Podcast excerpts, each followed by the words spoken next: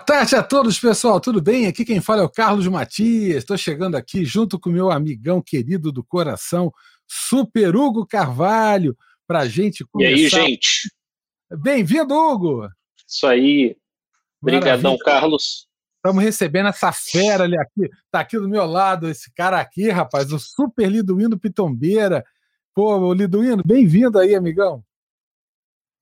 Carlos, Hugo, obrigado. Obrigado por esse convite de, de, participar desse podcast que está indo rumo ao Congresso Musmate, né? Vai ser uma temporada Schoenberg, né? Tivemos já o Carlos Almada com excelente apresentação. Espero poder contribuir alguma coisa é, com alguma coisa. Em agosto a gente tem aí o negócio vai ficar mais pesado ainda, né? Vem dois matemáticos aí Cecília e Marco Feitosa, um da composição, né? E a Cecília também é musicista. Então, vou tentar preparar o terreno para essa turma aqui hoje, deixando alguma, né, alguma coisa para eles completarem aí. Obrigado, então.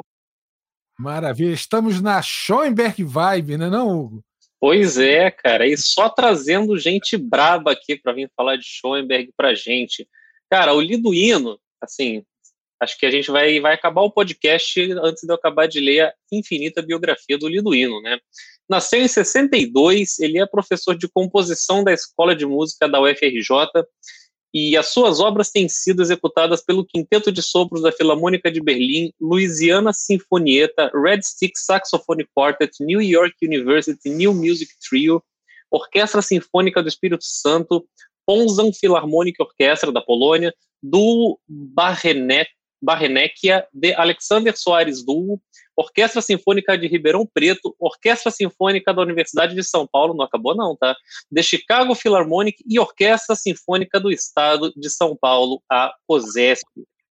Tem recebido diversas premiações em concursos de composição no Brasil e nos Estados Unidos, incluindo o primeiro prêmio no concurso Camargo Guarnieri de 98 e o primeiro prêmio no concurso Sinfonia dos 500 Anos.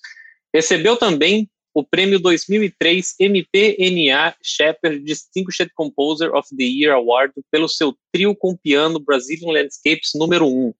Além desse, mais três obras da série Brazilian Landscapes, números 2, 6 e 9, foram premiadas nos Estados Unidos. O Liduino recebeu seu doutorado em composição pela Louisiana State University dos Estados Unidos, onde estudou com o Dinos Constantinides, é, ele tem publicado diversos artigos científicos sobre composição e teoria e desenvolvido pesquisas como membro do grupo de pesquisa MUSMAT, da FRJ.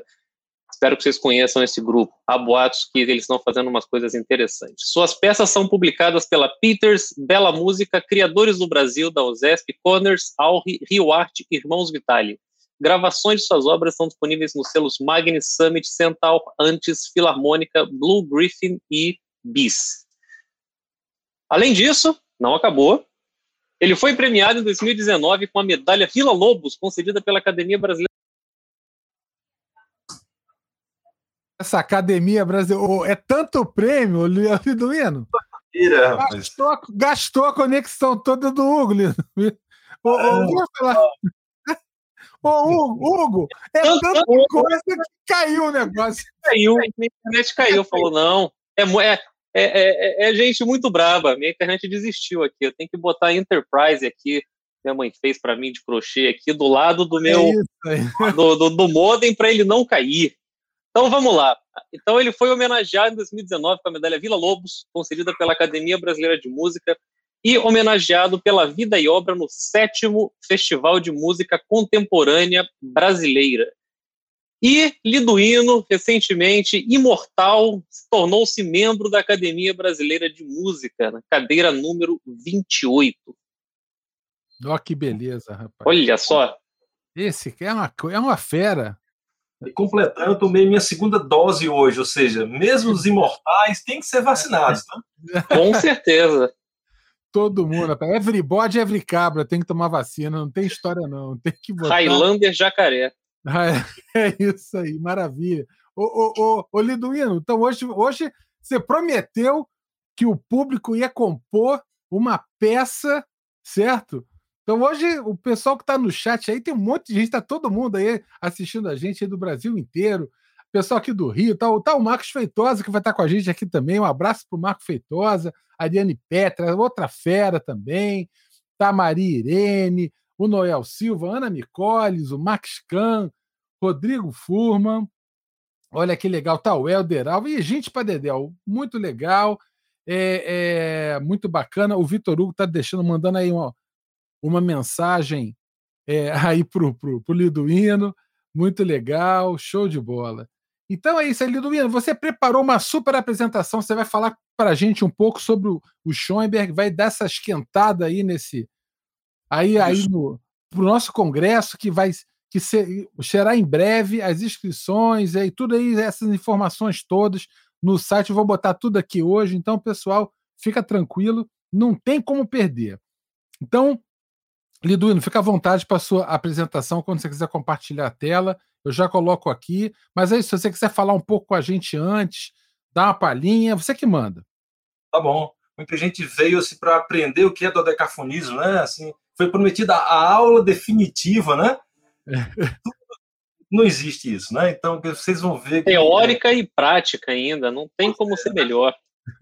Pois é, como o Almada falou da vez passada, né, é, tem mais coisa envolvida na composição do que simplesmente o dodecafonismo. Né? Inclusive, eu vou citar um artigo dele aqui durante a apresentação, né, para quem quiser conhecer as variações Opus 31, né, o Almada mostra que vai além do, das 12 notas, né, tem todo um trabalho de motivos ali, né, no caso dele, de motivo com variação progressiva. Esses motivos vão gerando eh, filhotes ali, né? E vão se concatenando, né? Então, eu vou compartilhar a minha tela com vocês aqui, só um segundo, porque, é, na verdade, eu vou falar dos dodecafonismos e vou é, fazer um recorte ali no Schoenberg, né? Para a gente fazer um, pequeno experimento aqui composicional, né? Com todo mundo, em tempo real. Vamos ver se dá certo, né? Você sabe que internet, tecnologia, a gente Fizemos vários testes hoje de manhã, outro à tarde, mas vamos ver se vai dar certo. Então, vou compartilhar aqui minha tela, Matias. E aí, só um segundo. Maravilha. Isso me lembra quando eu ia mostrar meus códigos do doutorado para o meu orientador, né? Tudo estava funcionando. Na hora que eu ia mostrar para ele, dava aí, problema. Aí, pronto. Aí dá errado.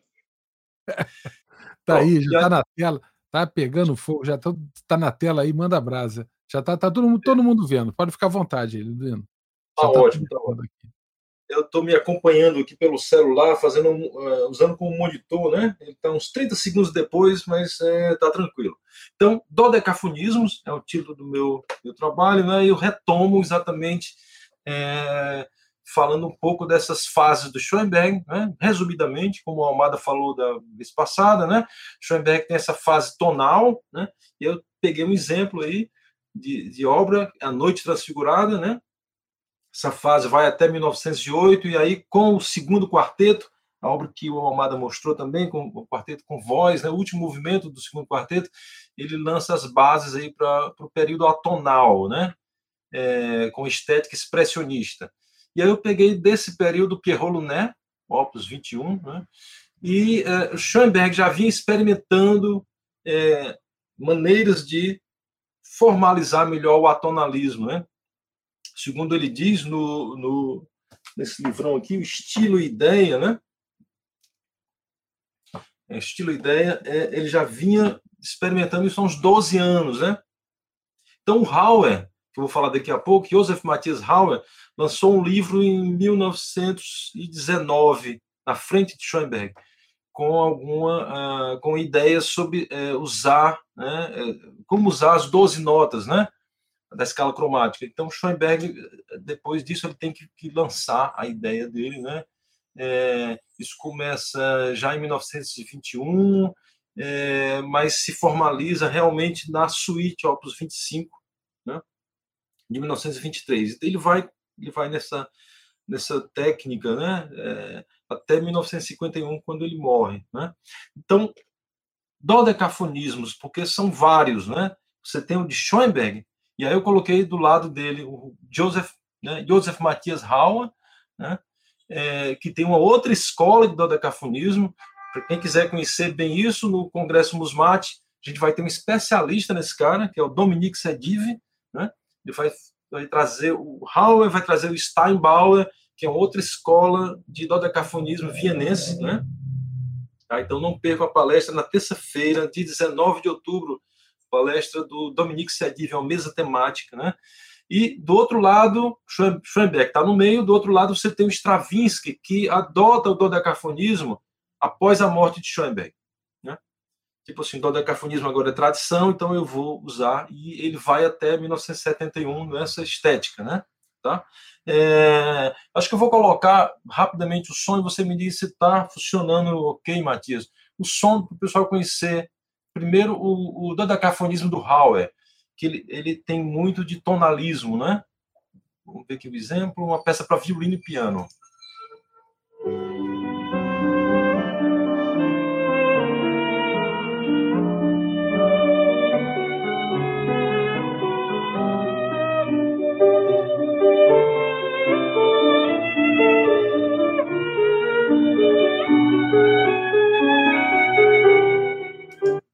Tranquilo? Deu para deu pra ouvir aí? O som tá ok? Sim. Deu, deu, tá ótimo. Na paradinha. O Hauer, é, ele tinha uma técnica em que ele dividia a série em duas partes, dois hexacordes, e aí dentro, cada hexacorde era livre é, em termos de ordem. Né? O Stravinsky também, eu vou mostrar aqui o som do Stravinsky, é, do Requiem.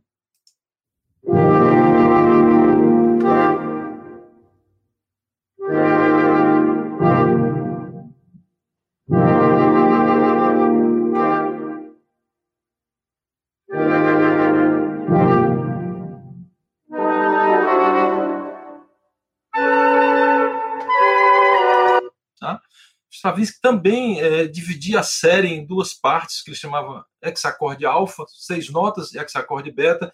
Esse hexacorde beta, ele fazia rotações, fazia rotações nele, e assim que ele usava era totalmente diferente do dodecafonismo de Schoenberg, que a gente vai conhecer um pouco mais de perto hoje. E aqui um exemplo do, do som né, do Schoenberg, o quarteto número 4, uma peça já do, do período maduro dele.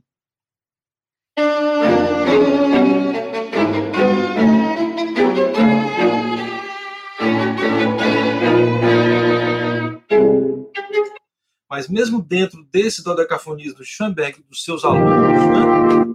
É, e aí é, os mais famosos foram esses aí, o Anton Webern e o Alban Berg, tinha diferença no uso é, da série de 12 notas, né? O, o Webern, por exemplo, ele é, apreciava esses dois fatores aí.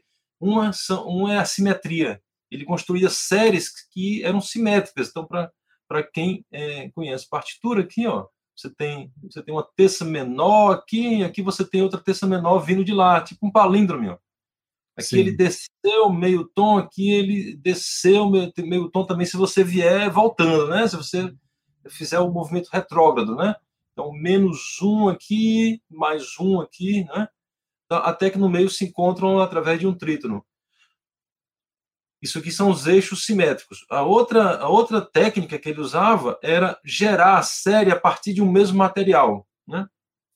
Então, aqui, é, essa série de 12 notas, que é do Concerto Opus 24, a primeira série que eu mostrei é da Sinfonia Opus 21, essa série, é, todos esses, esses conjuntos de três notas, eles têm o mesmo conteúdo intervalar se eu pensar é, em intervalo de uma maneira diferente. Né? Se eu olho aqui, por exemplo, esse primeiro aqui eu tenho meio tom e aqui eu tenho terça maior. Ou seja, a menor distância entre Sol e Si é essa terça maior, que é quatro semitons. Né? Ah, entre o Mi bemol e Ré, meio tom, e aqui também terça maior. Meio tom, aqui também terça maior. Meio tom, e aqui eu tenho que pensar que esse Dó está aqui em cima, porque o registro não importa, e também vai dar terça maior. Então, quer dizer, a série ele divide em quatro pedaços, cada pedaço desse tinha o mesmo conteúdo. Tá? E o Vermelho é conhecido pelas peças é, curtíssimas, né? Tá? As peças aforísticas. O Berg ele tinha uma, ele, ele é, fazia referências tonais. Então, se você vê essa série do concerto para violino, né? Se eu, se eu toco aqui as notas, é, é um acorde de sol menor no início com sétima e nona.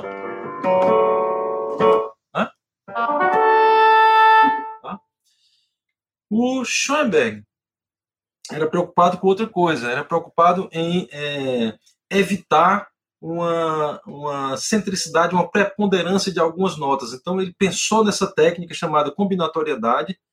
E tem um cara que vai estar no Congresso Musmat também, olha aí, mais um, esse cara aqui, que é o Ethan Heimel, tá? Esse cara que vai, não sei se dá para ver aí, uh, o Ethan Heimel vai fazer o do Congresso, né?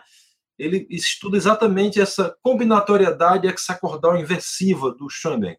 E a ideia é o seguinte: se eu tenho uma série de 12 notas, né? Por definição, a metade dessa série tem seis notas diferentes, que me dá 12 notas diferentes. Ele procurava uma série, tipo de série que eu colocasse embaixo dessa outra e tivesse seis notas diferentes, né? O caso mais trivial é eu pegar a retrógrada dela. Mas ele queria pegar formas inversas, que a gente vai já aprender sobre o que é isso aí, né? Por isso que ele é é, é, conhecido como o compositor da combinatoriedade hexacordal inversiva.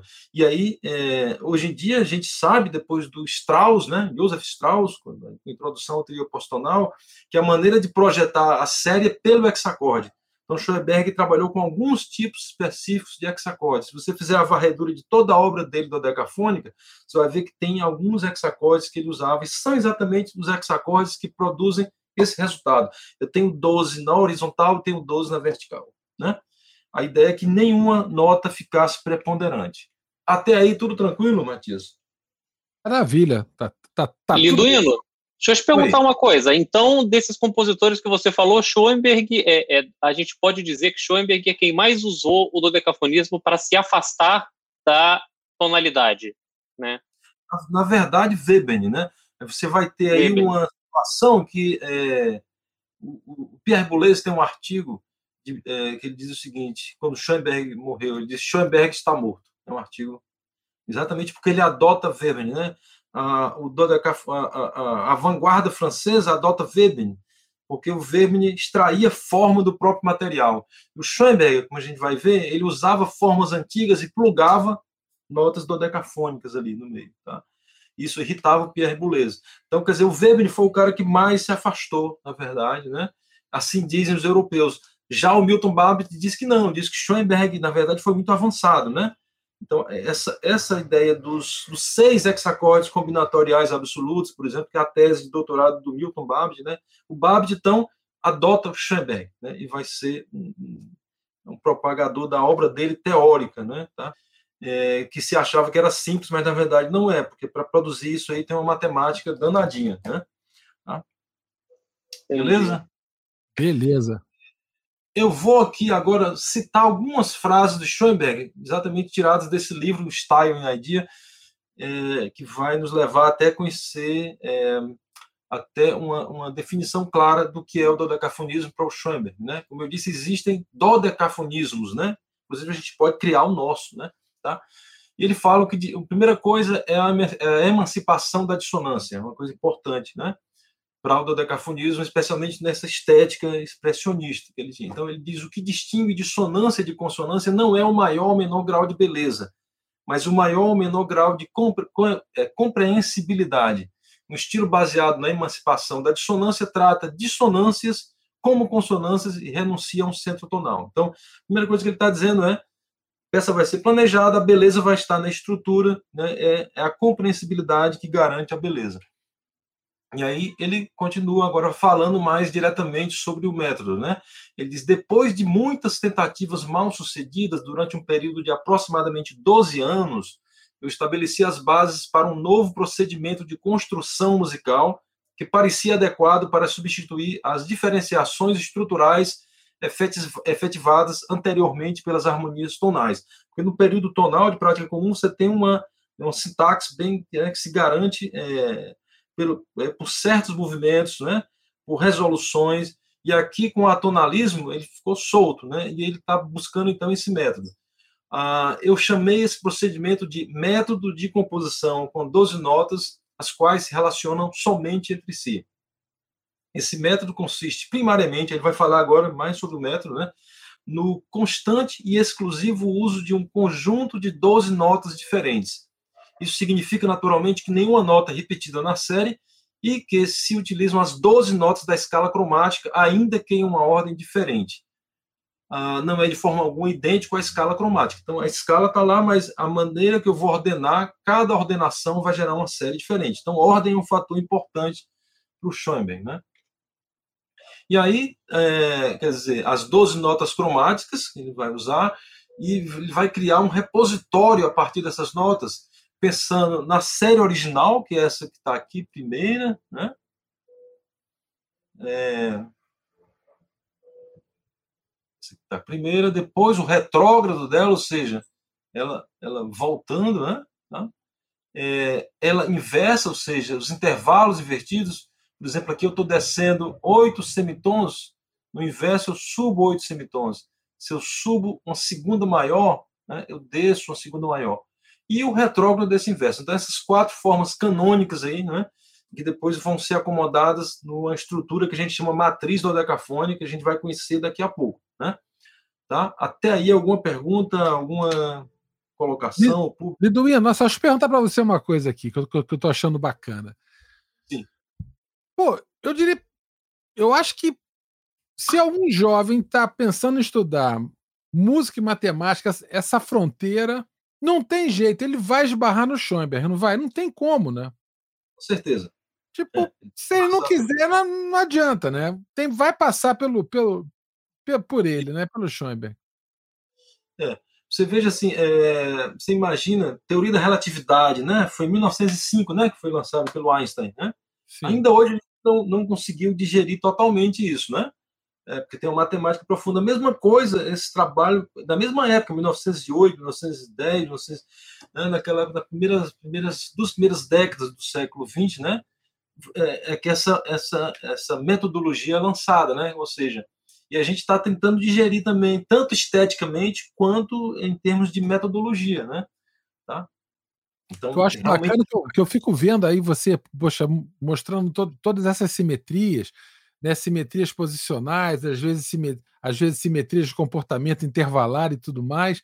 Eu fico pensando, pô, mas dá para reler isso daí tudo usando aritmética modular, seja pode ser uma abordagem é. aritmética, uma abordagem geométrica, uma abordagem algébrica. Então, o pessoal que estiver assistindo aí, que gosta de matemática, né, que gosta de música, está querendo estudar essa fronteira, ó que beleza isso que o Liduino está falando para gente. Maravilha, Liduino. Pois é, e esse slide aqui, ele já é uma, uma deixa para o próximo podcast, né, com o Marco Feitosa e a Cecília Saraiva. Eles vão pegar um, exatamente um artigo que fala da simetria nas séries dodecafônicas, né? e é, tem um cara que fez um site que, é, se eu quiser, digamos, fazer uma série que só tenha segundas, por exemplo, né? Ou uma série que seja simétrica, ou uma série como essa do Schoenberg, né? Que ela tem uma, uma primeira parte aí que é uma transposição, né? Esse cara criou esse site, né? Com um aplicativo que te dá, é, vai buscar naquela quantidade imensa de séries, né? Dodecafônicas. Essa série que eu acabei de mostrar é do quinteto, quinteto é, Opus 26, que é, digamos, segunda obra dodecafônica, né? Tá? 1924, né? E aqui a gente já vê como é que ele usou isso, ó, que a série, né? Mi bemol, sol, lá, si, dó sustenido, ela vai para flauta, né? Um oitavo. Ah, lembrando que a série não tem registro, né? As séries são classes de alturas, então eu posso posicionar onde quiser esse mi bemol. Né? Então, mi bemol, sol, lá, está é, aqui na flauta, né? E interessante que ele acompanha isso aqui.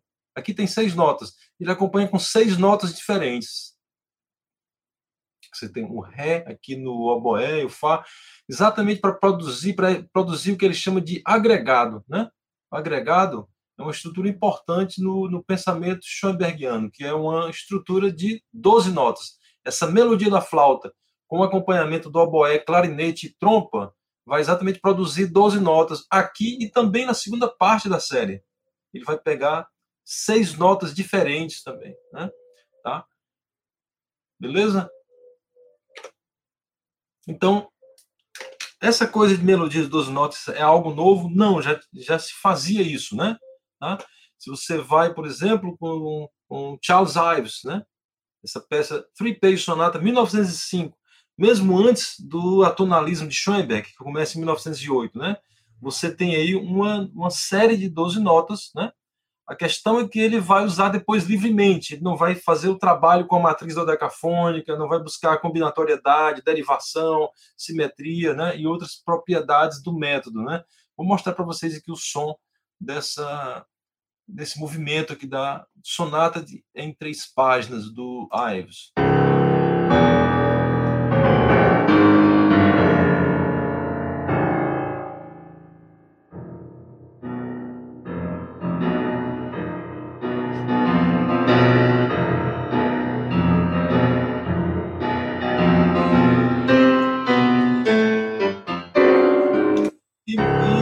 Você pensar mesmo antes do Assim Falou Zaratustra, né?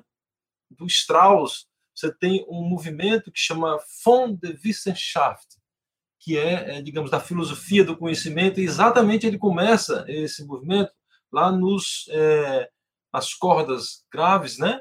É, com a série dodecafônica. É um pouco escondida porque ele, ele é, enquadrou essa série é, com dó, sol, dó, né? E chegando no Sol, e você, você para identificar a série, tem que ir atrás. Aí a série, Si, Fá sustenido, Ré, são, são acordes, é, são tríades, né? Ele faz.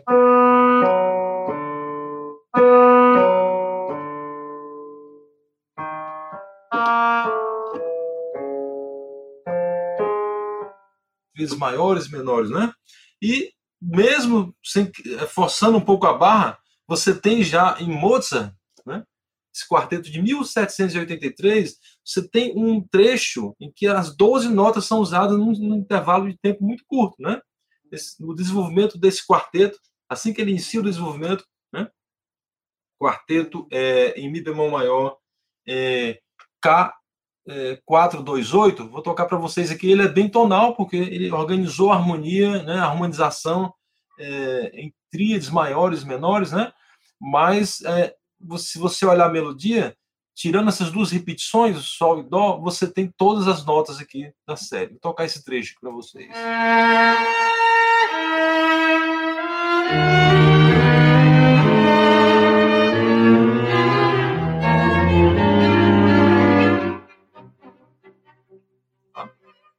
Você vai encontrar em Bá também, né? Ah, na fuga em Sol sustenido menor, né? É, tem um trecho também muito pequeno, dois compassos, em que as 12 notas estão presentes ali. Tá? Mas nada disso é dodecafonismo, é como a gente conhece. Né? E aí, mais uma frase do Schoenberg, ele diz, a introdução do meu método de composição com 12 notas não facilita a composição. Pelo contrário, torna o mais difícil. Iniciados com orientação modernística, frequentemente pensam que deveriam experimentá-lo antes de adquirir o necessário equipamento técnico, ou seja, conhecer harmonia, contraponto, né, forma com esse repertório. Isso é um grande erro. As restrições impostas a um compositor pela obrigação de usar somente uma série em uma obra são tão severas que só podem ser vencidas por uma imaginação que sobreviveu a um número tremendo de aventuras. Nada é dado por esse método, mas muito é tirado. Então aqui é a hora da pílula, né, pílula azul e pílula vermelha, né? Quem vai continuar, né? Tá? Muito bom, muito bom. Então, todo o material que está em uma música que, pra, para ser chamada de dodecafônica tem que ser derivado isso exclusivamente tem, daquelas, daquela sequência com algumas operações. Isso, exatamente. Entendi. De preferência na ordem, porque o que diferencia uma série de outras, já que são todas as 12 notas que estão ali, né? É exatamente a ordem, né? Tá? É, vocês vão ver que Schoenberg fura um pouco isso aí, ele, ele é flexível nisso aí, né? Tá? E depois é, ele vai também usar a série para extrair harmonia. E aí, quando você extrai harmonia e constrói acordes, quer dizer, o, a, a ordem é quebrada, porque você não sabe exatamente quem veio primeiro, né? Você cancela essa situação, você congela, né? O, a, três sons, né? E quem vem primeiro ali, né? Tá? Ninguém sabe, né? Então, é, quer dizer, a harmonia vem da série, as melodias vêm da série, né? Tudo vem da série. E mais tarde, no serialismo integral, os ritmos vêm da série, a dinâmica vem da série, a articulação, né? Que é chamado serialismo integral. Tudo vem da série, né? Ou das séries, você pode estabelecer uma ou mais série, né? Então, Schoenberg tomou uma decisão consciente de evitar manifestações idiomáticas tradicionais do período da prática comum, do período tonal, né? Ou seja, oitavas melódicas ou harmônicas, tríades maiores, ou menores, né? três ou mais sons que soassem como escala. Né? é, porque ele está exatamente querendo evitar, ele está fazendo um, um, movimento antitonal, digamos assim, né? Liduino, deixa eu colocar aqui, mostrar aqui para você rapidinho. Aqui tem um comentário super bacana aqui da Cecília Saraiva, que vai estar com a gente aqui em breve, para a gente falar aí sobre o Schoenberg, sobre a questão aí lá das, das simetrias, a linguagem algébrica e tudo mais. Ela fala o seguinte, ó, que o Schoenberg é moderno até para matemática. Não que as ferramentas fossem originais, na verdade já eram estabelecidas, mas os matemáticos não contavam com alguém usando isso para criar algo lírico, fora do escopo da matemática pela matemática. O Rafael também coloca uma coisa bem bacana, fala aqui assim, ó, eis o grande desafio do estudante de matemática e música. Nem todos os programas de pós-graduação admitem esse tipo de temática, com uma abordagem profunda de teoria musical e matemática pura. No entanto, a UFRJ e o Grupo Musmate, certo ou não? Isso. Com Ó, certeza. A gente tá com a gota, Rafael. Tá, estamos com a gota. Maravilha. Lembrando que, viu, Matias, e ah. pode ser, a gente vai fazer isso no futuro aqui, exatamente com o Musmate, pode ser a semente para isso. Já existe na Inglaterra bacharelados de música e matemática. Pelo menos umas três universidades já tem isso aí, né? Quem me apontou isso aí foi a professora Stefanella Boato. Ela me mandou os programas e eu fiquei impressionado. Né? A Stefanella, ela aponta para tudo quanto é lugar. Liduino, haja dedo, Liduino. É muito dedo, pra, aponta para tudo quanto é lugar. pois é. Então, assim, para é, assim, quem sabe brevemente a gente não tem um, um, curso desse, né? Um bacharelado em música e matemática, pegando exatamente o que, que se precisa estudar, né? Pô, ia ser sensacional isso daí. Pois é. Eu não, eu não sei o que é cálculo diferencial e equações diferenciais, mas assim, o Schoenberg, eu acho que é nessa linha aí, é, como ele usa, né? Porque ele não vai usar só o dodecafonismo, ele vai usar variação progressiva, motivos, forma, tudo isso vai ter que ser várias Liduino, camadas. Liduino, vamos tentar uma redistribuição minha para o FRJ, Liduino. Eu ajudo. É, cara. Bola com a gente, Matias. Vamos lá. Começar esse bacharelado né, em música e matemática, cara. Vamos Muito lá. Bom. Então, aí, olha aí, para os matemáticos que conhecem bem isso aí, né? Se eu tenho 12 notas, quantas séries existem no universo, né? Nesse, se eu pegar 12 é, notas cromáticas, são exatamente 479 milhões e 1.600 séries, né? Ou seja, você pode passar a vida toda compondo, né? e você não esgota isso aí, tá? Para cada peça, uma música precisar de um catálogo imenso, né? Fatorial de 12, né? É, a série tem uma coisa interessante que Schoenberg vai usar isso depois. Isso é um assunto mais avançado, possivelmente o Feitosa ou a Cecília podem abordar isso. Se você rasga uma série no meio, o que acontece, cara? As duas metades têm os mesmos conteúdos intervalares. Qualquer série que eu faça isso. Né? Então, eu, coloquei do lado aí, se pensar no, no, intervalo, nesse conceito mais expandido de intervalo, né, de nota mais próxima, né? Quer dizer, e aí é, eu coloquei desse lado esquerdo esses intervalos do primeiro hexacorde, da primeira metade da série, né? Deixa eu ver, está minha caneta, está aqui, né? É, que são exatamente esses, é, esses 15 possibilidades, né? E do outro também a gente vê que são idênticos né? Quem quiser pode calcular qualquer série, né? Tá? Então, para quem vai estudar a teoria posicional, vai ver que todo hexacorde ou ele é idêntico ao, ao outro, né? ao seu complemento, ou ele é um tipo Z. Olha, já deixando a mente curiosa, né? Tá? Uh, isso foi introduzido pelo Strauss. Milton Babbitt mostrou exatamente isso, né? Então, uh, imagino que deve precisa de teoria dos grupos para conhecer isso aí, alguma aritmética mais avançada, tá? mas é possível chegar nesse cálculo, tá? E aí é tá aí um uso da série.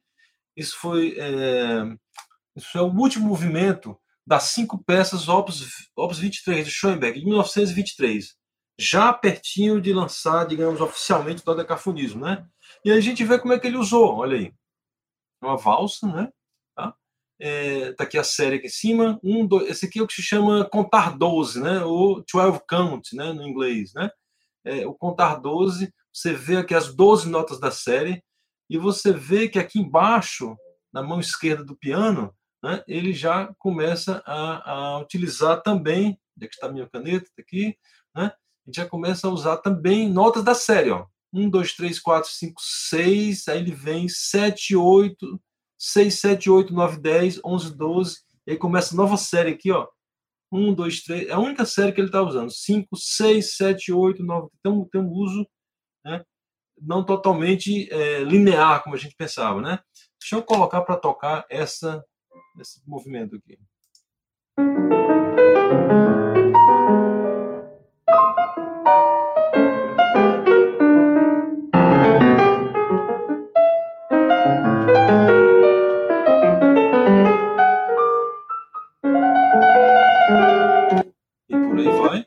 Está aqui um outro uso também, antes, é, uma peça anterior à suíte, né? É o Ops 24 dele, que a série está na voz, né? Essa é a série, desenhei aqui embaixo, né? E os instrumentos aqui estão fazendo atonalismo livre, que era é o estilo dele nessa época, a estética, a prática dele nessa época, atonalismo né? livre.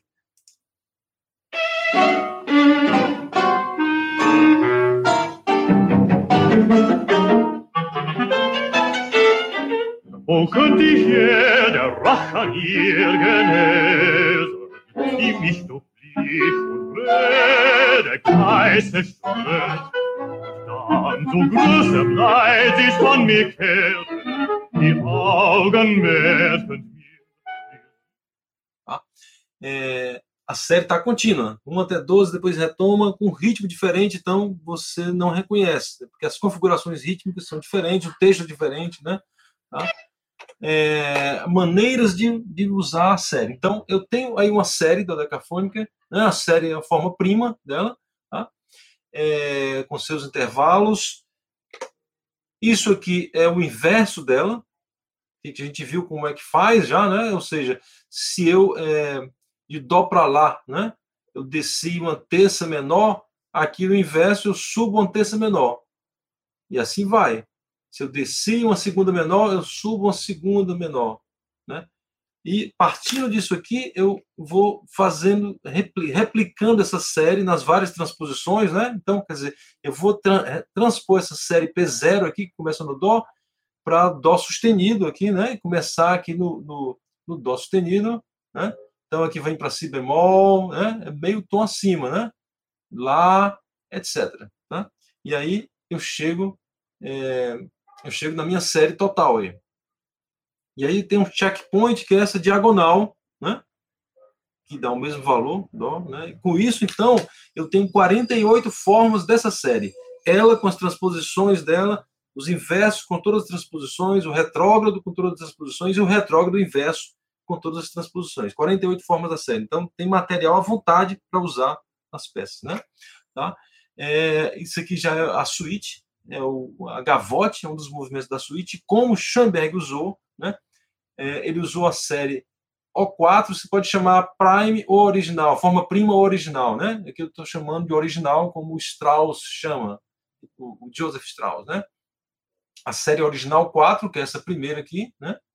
Onde é que está o meu pincelzinho? Está aqui, usando exatamente essa primeira forma daqui, né? Então, Mi, Fá, é, Sol, Ré bemol, né? E aí ele continua descendo o inverso aqui, ó, 9, 10, 11, 12, 9, 10, 11, 12, né? Para poder fazer aqui o nome de Bá, logo aqui no início, olha aí, uma homenagem a Bá, que é as letras B, que é Si bemol, A, que é Lá, C, que é Dó, e H, que é Si natural. Veja aí a quantidade de camadas de informação, né? Ele vai ter que fazer uma gavote, que é essa, uma obra da suíte barroca, né? Colocar uma série da decafônica, fazer uma homenagem a Bach e ainda desenvolver os motivos. Né? Tá? Então, essa é a gavota. Vamos tocar aqui para a gente ouvir. A gavota dessa, dessa suíte Opus 25.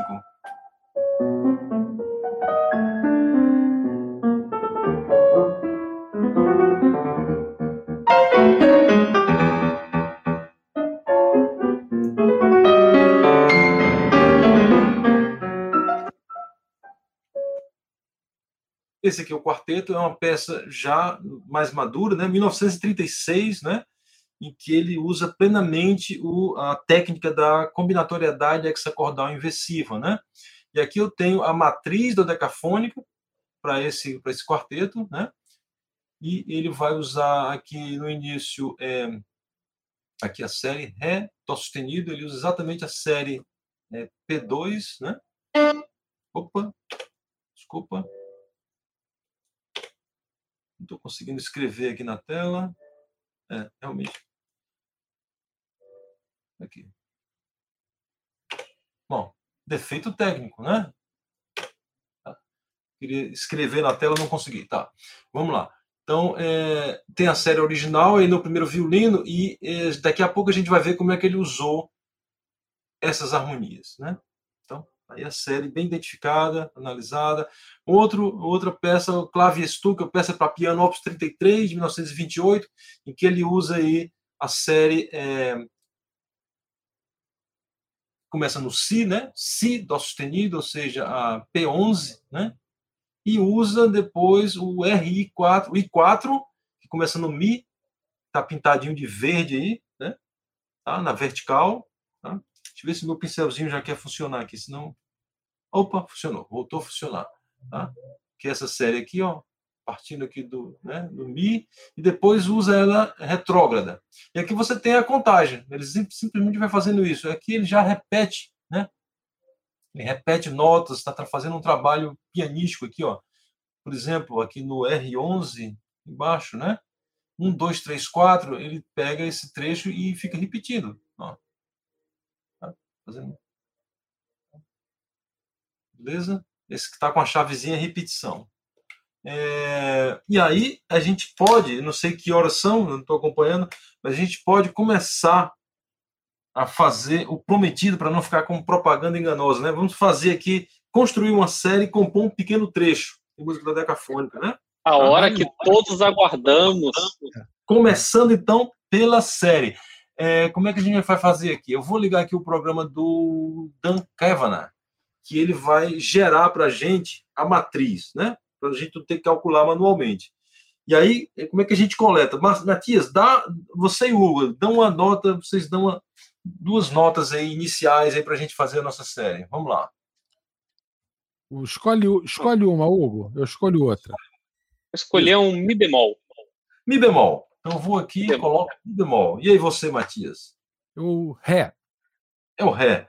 Perfeito. Schoenberg ia ficar satisfeito com essa série. Você está usando a segunda menor, né? Então, muito bom. Uma série que não vai gerar material tonal. E aí, pergunta a plateia aí, pessoal, plateia de alto nível, né? Que eu tô vendo aí, Helder, Marco Feitosa, Cecília. Tá todo mundo. Tá Cecília, tá Max, todo mundo. Rafa, Max Can também, tá o Noel, tá todo mundo aqui presente, a gente dedéu. O Hugo tá aí, da composição também. Então, ó, quero ver o pessoal falando, ó. O, o, o, Daniel já, já mandou um Lá bemol aí, ó. Daniel, você jogou muito bem. Isso aqui você formou aí um, um chama tricorde vienense, né, cara? Ele tem um trítono e tem uma segunda menor. Né? O Daniel é profissional, né, cara? Aqui não tem perigo de ser tonal, né? Vamos lá. Ó, Próxima. Alma, ó, o Noel já Almada mandou um aí jogou na mesa. É, Lá bemol. Lá bemol tá pro Carlos e pro Noel. Os dois, ó. Mandaram Lá bemol. Lá bemol. Já, já coloquei o Lá bemol aqui. Lá bemol. O Max então, mandou um Fá sustenido. Mandou Fá sustenido. um Fá sustenido. Vamos botar aqui só o bemol, para ficar tudo no Bzinho aí. Tá? Fá sustenido. Muito uhum. bem. Muito bem. Próxima nota. Vamos lá. Cecília, uma nota aí para o seu violoncelo. Heitor, o que diria o Heitor? O que diria, que nota diria o Heitor? Sol. Sol, muito bem, Cecília. Olha, ela Daniel, Daniel coisa... mandou um si e a Ariane Petri também. Muito bem. Olha, o que a Cecília fez aí? Ela fez o 012, né? Tá bem Schoenbergiano isso aí. A Ariane Petri mandou um Si natural. Si natural. Si natural. Muito o bem. O Noel mandou um Si sustenido e o Jonathan Mi. Si sustenido um Dó, não é isso? E um Mi. Quase lá, estamos quase lá.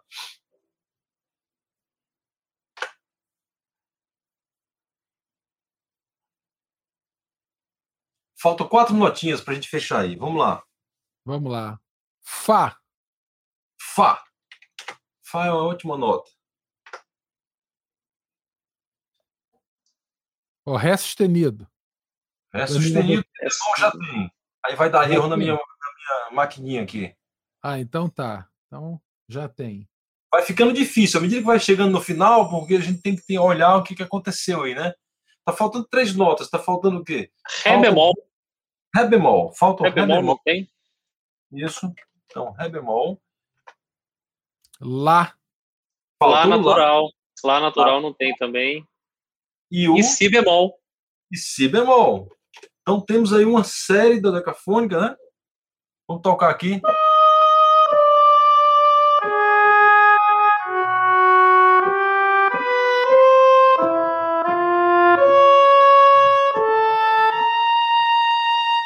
Olha aí. E Hugo, vamos gerar Hugo. agora. Vamos Hugo, gerar estou me sentindo um autor. Hugo, estou me sentindo Pô, um autor. pessoal emocionado. É a primeira composição. Será que eu posso colocar isso aqui no meu latte? Vamos no Lattes, rapaz. Compôs uma peça. Com autoria com o Liduíno Pitombeira. Pô, não precisa de mais nada. Olha aí. Pô. Ou então gerar a matriz. Se tudo tiver ido bem aqui, ele vai conseguir gerar. Gerou, cara. Olha aí, uma matriz dodecafônica, né? Vou pedir para ele mostrar aqui uma forma impressa dela. Olha aqui, já vou pegar aqui essa matriz e vou guardar aqui dentro do Word. cara. Então, para a gente dar uma olhadinha nela, tá? É, Aqui a matriz. Tá? Todo mundo vendo aí? O Word. Todo sim, mundo sim. tá vendo. Dá um Vou- zoomzinho pra gente, Liduíno, por favor. Olha aí. Você vê, que- você vê que é uma super matriz, né? É uma super matriz, cara, né? Hã? Eu tô, eu tô quase chupando o dente. Você sabe aquele cara que chupa dente quando fica orgulhoso? Vai. Cara, eu tô, chupando o dente aqui, Hugo, tirando onda aqui, ó. Compus Olha. uma aí. Pronto, essa matriz aqui, eu vou fazer o seguinte com ela. Eu vou copiá-la na tela. Transformar ela numa figurinha pra gente. Tá? Vou salvar essa matriz é, aqui na minha área de trabalho.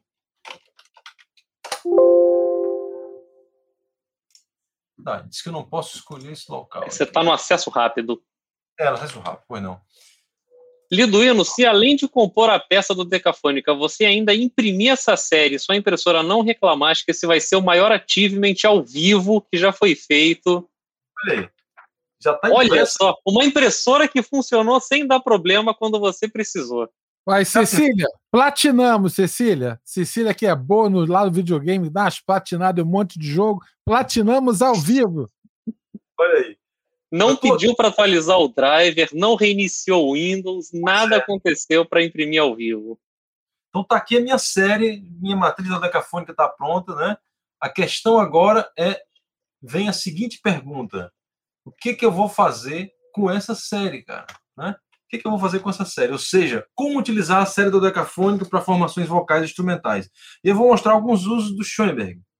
Então, Schoenberg, por exemplo, no quinteto, ele tem um uso interessante. Ele usa uma única forma da série e ele distribui pelos instrumentos. Isso aqui no quinteto, o Opus 26 dele. Está aqui a série, a gente já viu lá no início da palestra, né? Essa, no início do podcast, essa, esse, esse, essa peça, né? Aqui está isolado exatamente trompa e fagote, né? E olha o que, que ele faz. Ele vai aqui do 1, onde é que está aqui o meu 1, né? Pegou a nota Mi bemol, aí foi para o Sol, esse aqui está em clave de Dó, quarta linha, olha aí. E ele vem para o 2, 3, 4. A, nota 6 ele joga lá para o outro instrumento, a 7 vem para cá, o 8 ele desce, né, por Ré aqui vai. E, essa, e essas notas que ficam, elas são alongadas. Isso cria um contraponto. Vai criando um contraponto da série com ela mesma, né? Tocar aqui para vocês aqui esse trechinho. Mas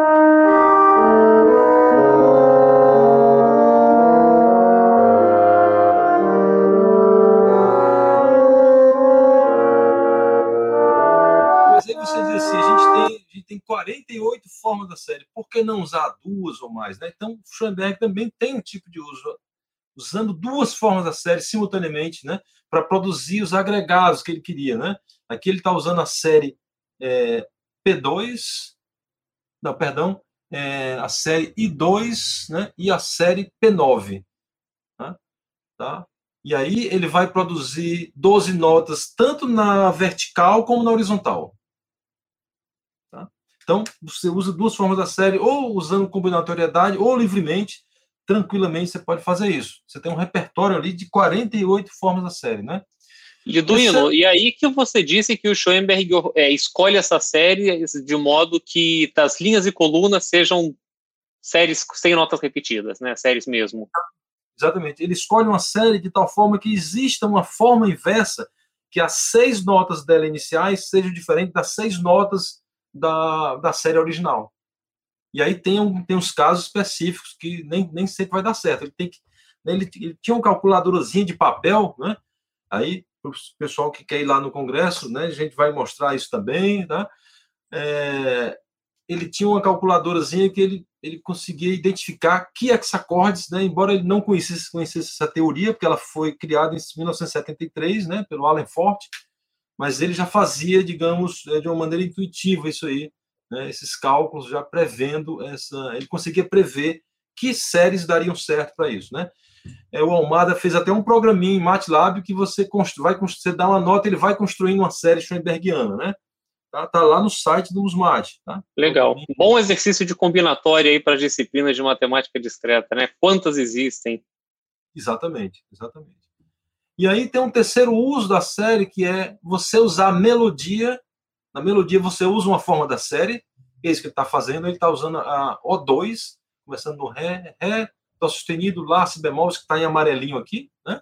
Deixa eu ver se eu consigo riscar, tá aqui. Né? E aí, o que, que ele vai fazer? Ele vai pegar a série I6, ele vai usar para construir os acordes, olha aí. Mas tem que ser de uma maneira que é, não produza repetição. Então, aqui, nessa coisinha verde que eu tenho aqui, eu tenho um agregado e também estou usando notas da série. Né? Então, aqui, todos esses acordes daqui são produzidos pelo segundo violino, viola e cello, eles vêm da série I6. São tricordes, ou seja, conjuntos de três notas, né? Que ele pegou da série 6. Então, ao mesmo tempo em que eles vêm da série, eles estão produzindo 12 notas na vertical, né? Nesse, nesse, nesse, essa marcação verde aí, o tempo todo. Você tem 12 notas andando na horizontal e 12 notas na vertical. Esse é um terceiro uso. Um quarto uso que o próprio Schoenberg sugere, mas eu não consegui encontrar o arquivo, ele numa rádio, numa entrevista para a rádio em Frankfurt, em 1931, ele pegou o tema da, da, das variações para a orquestra, né? que é esse aqui, ó. Só tocando só as alturas. E ele fez uma harmonização tonal para isso, ao vivo, na rádio, né? Tá? É, existe, isso está impresso nesse, nessa revista The Score, 1960, e eu, infelizmente, não consegui é, é, encontrar essa revista em PDF, né? Tá? Pra que, aí, vim para quem quiser conhecer mais sobre essa peça, tem esse artigo do Almada, Derivative Analysis and Serial Music, The Theme of Schoenberg's Orchestral Variation, Op. 31, na Permuse, um artigo de 2016. Tá? Ah, vale a pena conhecer tá, esse artigo. É, e aí eu fiz uma harmonização, eu mesmo fiz uma harmonização tonal dessa série e vou mostrar depois como Schoenberg fez. É uma possibilidade, seria um quarto uso da série, né? Toca aqui para vocês a minha harmonização.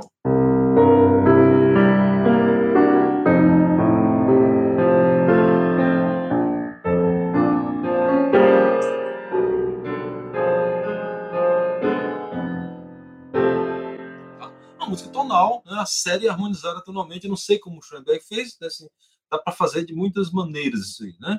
Tá? É... Esse aqui é o, é o, é, são as variações tocadas para você ver a diferença da harmonia.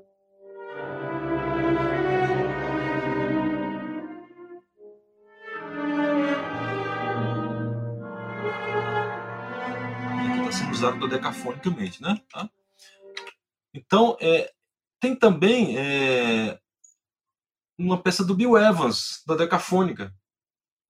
Aí, Matias, eu pergunto, posso tocar isso aqui no YouTube? É... Toque, rapaz. Play it again, Sam. Toquemos para vocês verem aqui um jazz do decafônico, né? Aqui tá a série aqui em cima, olha aí. Tá? E vocês vão ver um grupo de jazz fazendo esse, essa série. Tem uma harmonia tonal ali embaixo, ó.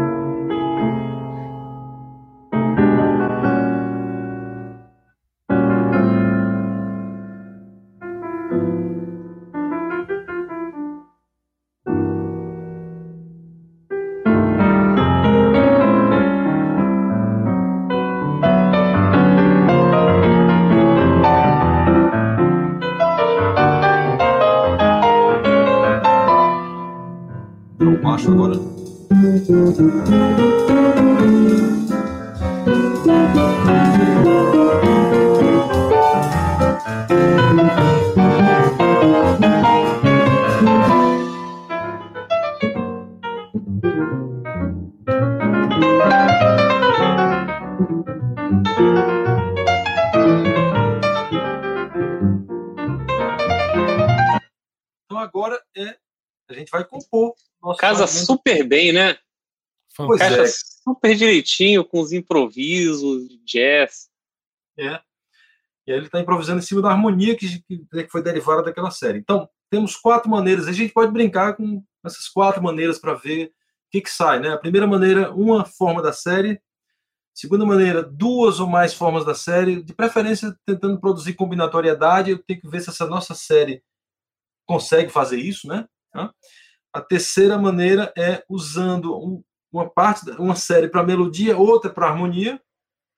E a quarta maneira, harmonizando tonalmente. Tá? Beleza? Então aqui a gente vai para o finale. E aí eu escolhi esse trio, oboé, clarinete e fagote, que eu acho que dá um som legal para a gente aqui, dá uma boa definição no finale, né? Tá? E vou começar aqui a compor.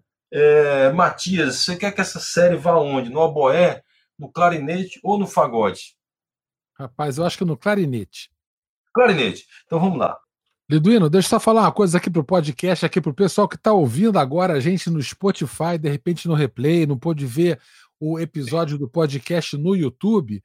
A gente Sim. passa sempre o episódio no YouTube e aí o áudio do episódio vai lá pro Spotify. Hoje. É especialmente, o nosso podcast está muito calcado nas imagens. A gente está botando aqui a apresentação do, do, do, tem as telas do programa com as notas aparecendo. Então, o pessoal que estiver assistindo, conhecendo o episódio pelo Spotify, não deixa de visitar o canal do YouTube Musmate para poder assistir no replay aí essa composição dessa peça que Liduíno já tem nome, é do Decatube. No Decatu. Decatu.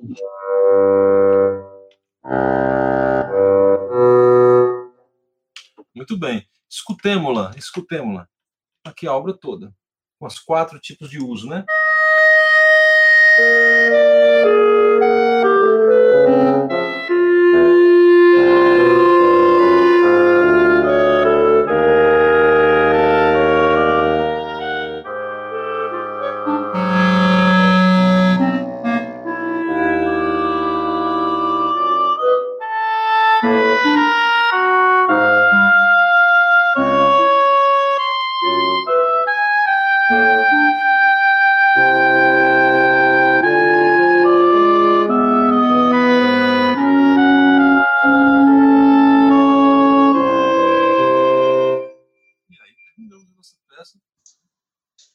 Maravilha. Sensacional. Absolutamente sensacional. Entramos para o Guinness. O Carvalho. Pois Foi é. Peça composta ao vivo. Primeira vez. Primeira e única tem muitas características, né? Impressora não deu problema. Composta é. pelo YouTube. 12 compassos. Olha o Sting, cara. 12 Olha só, 12 compassos ainda. No dia que o Noel falou aqui no chat, né? 21 do 7 do 21, aparece o 12 aí, retrógrado duas vezes. compassos, Olha exatamente. só. Olha só, Tá. especial. O Almara tá dizendo que a gente arrebentou a boca. Ah, Carlos, a gente arrebentou a boca do balão, Carlos. Sem contar que o primeiro podcast foi no dia que o Schoenberg faleceu, né? Então. Não, foi no dia 13, né? Foi no dia 13. O último que vai ser. Então, olha só quantas coincidências numéricas aqui, né? Olha só. Fabuloso. Ô, ô Liduíno, tem aqui umas, umas, umas, umas questões aqui no chat que eu queria colocar para você. Tá chegando Certo. na hora da gente fechar o podcast já. Muito legal. Mas eu queria colocar aqui é o seguinte: o Noel Silva perguntou lá em cima o seguinte: ó, podemos substituir as notas por números no quadro das 48 possibilidades? Essa é uma pergunta. Sim, sim. Aquele, aquele programinha do Dan Kavanagh, que eu posso. A gente pode colocar o link depois aí no, né, no podcast, Martito. É, ele permite tanto números como, como notas. Tá? Então, tranquilamente, você pode fazer isso. Né? Tem as calculadoras, a gente tem uma calculadora nacional, a PCN do Jean-Marie Oliveira, foi feito com apoio do CNPq, né? uma das mais utilizadas. Tem a calculadora Lewin, que a gente fez aqui no Musmat algum tempo. O Almada tem calculadora, Daniel também tem calculadoras. Então, tem, muita, tem calculadora para celular, que é o é, Cindy, né? Tá? Pitch, tá? para iPhone, para. Tá? Todos eles aceitam números com notas também. Né? Maravilha, show de bola. Está respondida a pergunta do Noel. Tem a pergunta aqui da Cecília também. Ela colocou mais cedo o seguinte: não sei se estou falando besteira, mas o Schoenberg fez essa revolução melódica e harmônica, mas manteve outras tradições formais? Ela pergunta. Por exemplo, de usar a forma sonata? Sim, sim. Forma sonata, eu não sei. Isso aí o Almada que pode, pode até me, me iluminar, mas é... acho que o quarteto de cordas, né? O quarteto de cordas envolve a forma sonata, né? Que é exposição, desenvolvimento, recapitulação, né? Nunca analisei o quarteto dos quartetos dele, né? especialmente esse número 4 que eu mostrei, mostrei aqui, mas o uso de formas tradicionais, sim, a suíte, né? a suíte Opus é, 23, né? É, a suíte Opus 25, né? ele usa exatamente o prelúdio, gavota, alemã, são, então ele plugou a, a série da decafônica em estruturas formais já barrocas, né? Então é possível sim fazer isso. Era a grande briga do Boulez, né? O Boulez odiava isso aí, né? Ele achava que a forma tinha que vir do próprio material, né? Mas é... Bacana. Oh, o Daniel trouxe ainda, mencionou o Arrigo Barnabé. Falou Arrigo que ele Barnabé. tem coisas do Decafônicas nessa pegada aí. Pois é, pois é. Eu tinha no meu PowerPoint ainda a música do Decafônica do Cláudio Santoro, Adino Krieger, Eunice Catunda, compositora, né? Guerra Peixe e dos Musmáticos, peça do Daniel, peça do Almada, mas eu acho que a hora já está bastante avantajada, a gente pode deixar isso para o Congresso, né? o pessoal assistir, mostrar essas obras lá. Né? Maravilha, mara tem todo tipo aqui de Daniel está curtindo aqui, dizendo que isso aqui é composição colaborativa. Marco pois é. Feitosa é. curtiu nossa peça aberta. Três aplausos aí. aí. Três Três aplausos, certamente na escala máxima de três aplausos. Certamente na escala máxima aí. Um, dois Noel... e muitos excedeu a cota, né?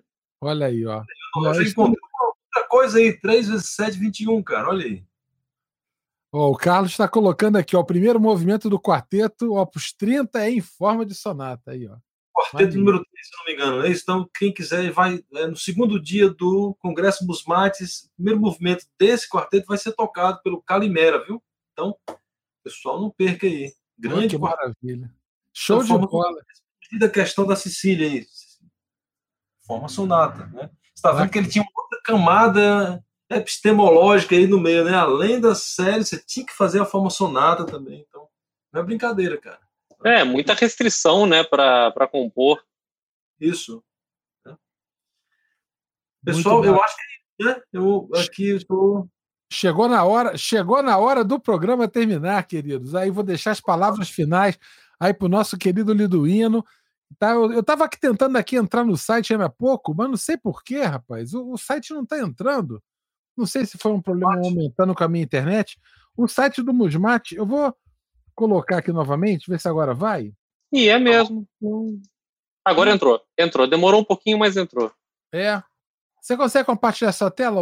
Para mim não está entrando aqui, não. Eu não sei o motivo. Verdadeiramente não sei. Se você conseguir compartilhar a sua tela, eu vou colocar aqui. Quem quiser visitar o site do Musmate é tranquilo, é www.musmate.org. É só visitar lá, né? É, e aí a, já temos já informações sobre o, o, o, o Congresso, é o sexto. Tá, vou botar aqui na tela agora, compartilhar rapidinho aí, só lembrando para o pessoal. Agora, ó, tira uma mira aí, que bacana. O sexto, a sexta Conferência Internacional de Música e Matemática, MUSMAT 2021, em outubro, agora, de 18 a 22 de outubro, a, totalmente online. Olha que beleza. Isso vai ser lindo. Conheçam aí o, o nosso o nosso congresso. Visitem o site do Musmate, está aí na tela, www.musmate.org. Conheçam, tem o jornal, tem tudo, um monte de coisa. Né? Então, Não pode a chamada para composição já acabou o prazo, mas ainda está aberto a chamada para artigos, hein, gente? Até 31 de agosto aqui está aberta a chamada para submissão de artigos para apresentarem no, no Congresso. Maravilha. É isso, tem, tem tempo aberto. Dá, dá para quem não fez ainda, escreve um artigo e manda. Dá tempo, hein? Dá tempo. Pois maravilha, é. Maravilha. Então, maravilha, pessoal. Então chegamos na hora. E ainda aproveita e vê lá no site aqui, né? O nosso primeiro número do quinto volume do Jornal Musmático. Também tá acabou de sair. Tá bonito, tá, tá, quente. Se encostar, o dedo queima. Tá, acabou de sair tá do quentinho ainda, nem precisa requentar. É. Foi do Daniel Moreira, né? Nesse número, não é isso? Isso, esse tem um artigo do Daniel. Robert Peck, tem um pessoal aí muito bom. Isso. É. Bom, Vamos pessoal, acho que é isso, né? Matias é, e Hugo, obrigado aí pela oportunidade, cara, de mostrar isso aqui, né? Tava com medo, como eu disse, da tecnologia, né? O Matias salvou a pátria aí no último momento com um programinha que me fez transferir o, o som do finale né, para o StreamYard. Foi muito legal, cara. Acho que. É, Não, deve... ficou excelente. Depois vou assistir é. para ver. Ficou, eu acho, eu acho que funcionou bem, né? E conhecemos um pouco mais do dodecafonismo na prática, né? Na prática pedagógica, né? E para os interessados aí, né? A gente tem. Depois, Liduino, é possível gerar uma, uma, uma MP3 aí desses 12 compassinhos? Sim, vou gerar e fazer um PDF de partitura também. Beleza, aí a gente vai colocar o link na descrição do vídeo para o pessoal ba baixar a obra aberta aí, a Creative Commons, total, dá para usar aí, beleza? Então, falou, Tinha que tocar no Congresso, hein? Ia ser legal se tocasse no Congresso também. Pois ia ser incrível, pode crer. Show de bola. Um abraço para essa turma toda aí que está assistindo a gente. Vamos gente, muito obrigado pela audiência, pela paciência. Sempre ótimo estar aqui com vocês nesses podcasts super divertidos. E eu, particularmente, sempre aprendo infinito. E agora aprendi mais um pouquinho de composição com o Liduino. É isso. Próximo está pré-marcado para acontecer o que? Dia 23, né? Isso, Marco Feitosa. Exatamente. Marco Feitosa. Aí o negócio vai ficar pesado, viu? Tem um artigão aí. Cara, tô me preparando aí. Como, como falam, como falam os ingleses, the leather will eat, my friend. O couro vai comer. O couro vai comer. Beleza. Falou então. Pessoal, Tchau, um gente. Abraço, até o próximo episódio do Muito Podcast. Um abraço para todos, pessoal. Valeu. Tchau.